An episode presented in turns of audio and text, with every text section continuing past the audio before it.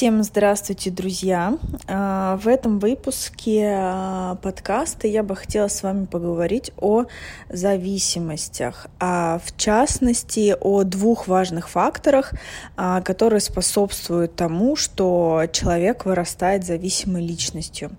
И как мы все знаем, все мы родом из детства, и, конечно же, вся эта история начинается с самых-самых-самых ранних лет.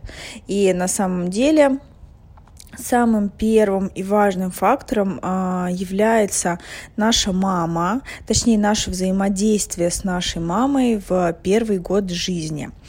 И если у ребенка э, появляется фрустрация, появляется недоверие, а, если у него не формируется базового доверия к матери, например, а, мать в первый год жизни ребенка занимается какими-то своими делами или занимается своим мужем, или она работает, и у ребенка не формируется к ней базовое доверие. В первый год жизни для ребенка мама это целый мир, и тогда у него не формируется базовое доверие к этому миру, и у него э, появляется высокий уровень тревоги, и э, дальше человек растет с этим повышенным уровнем тревоги э, и с недоверием к миру как следствие того, что базовое доверие к маме не сформировалось. Дальше, после первого года жизни, э, где-то с до четырех лет э, у нас э, мы уже вступаем в какие-то отношения в семье. И если семья дисфункциональная, если в семье нездоровые отношения, и чаще всего это происходит конечно же, потому что наших родителей воспитывали а, в какой-то такой тоже не очень здоровой атмосфере. Соответственно, у них не было а, вариантов э, вырасти другими людьми и воспитывать своих детей каким-то другим образом.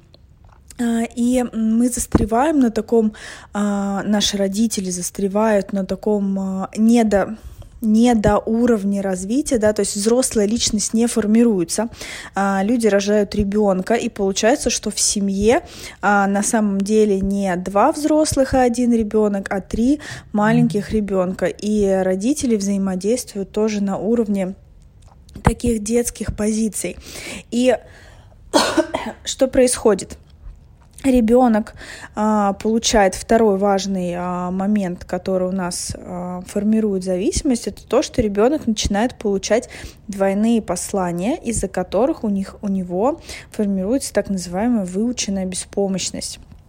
Например, а, родители говорят ребенку, что ты уже взрослый, и ты можешь сам а, идти в детский сад, или ты уже взрослый, ты уже можешь сам пойти погулять, и в то же время ребенку транслируется то, что он маленькое беспомощное существо, которое не имеет никаких прав, ничего не может, и вообще ему надо закрыть свой рот, если он начинает что-то говорить. Ребенок получает двойное послание о том, что он вроде как бы уже взрослый, но в то же время он как бы маленький ребенок и никто. И вот это вот двойное послание э, формирует у ребенка такую внутреннюю, ну, можно сказать, расщепленку. И уровень тревоги возрастает еще больше. Ребенок не понимает, а, что происходит. Он не понимает, кто он на самом деле, ребенок или взрослый. Хотя по факту он всего лишь маленький ребенок, который не несет ответственности. А, и он в этом, во всем, в, этом, в этих двойных посланиях, в этой своей фрустрации и повышенной тревожности продолжает расти.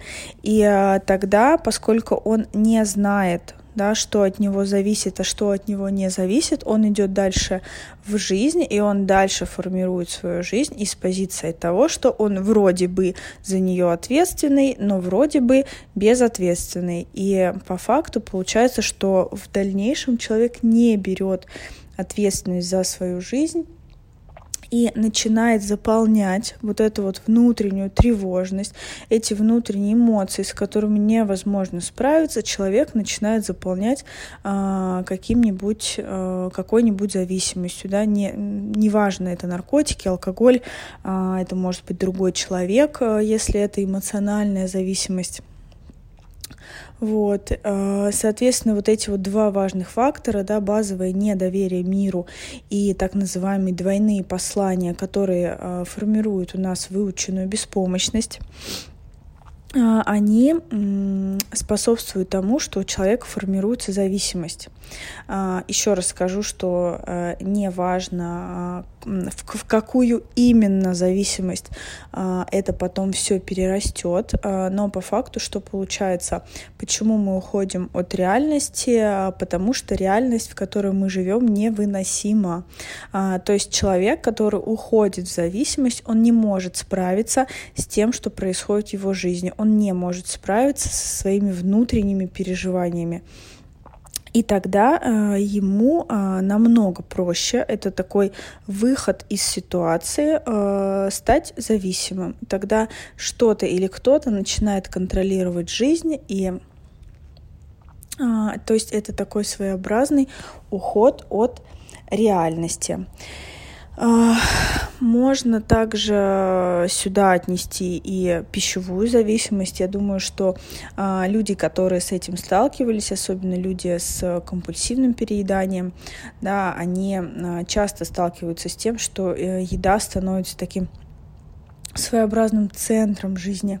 Мы не можем себя контролировать, мы а, употребляем, употребляем, употребляем, а, и тогда все остальное как будто бы не важно.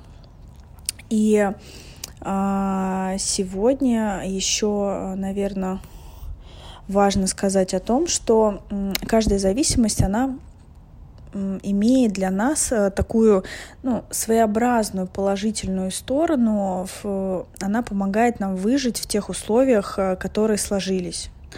Она помогает нам она помогает э, человеку, который выбирает быть зависимым, э, справиться с теми жизненными условиями, с которыми по-другому он справиться не мог. То есть зависимость каким-то образом нас спасает.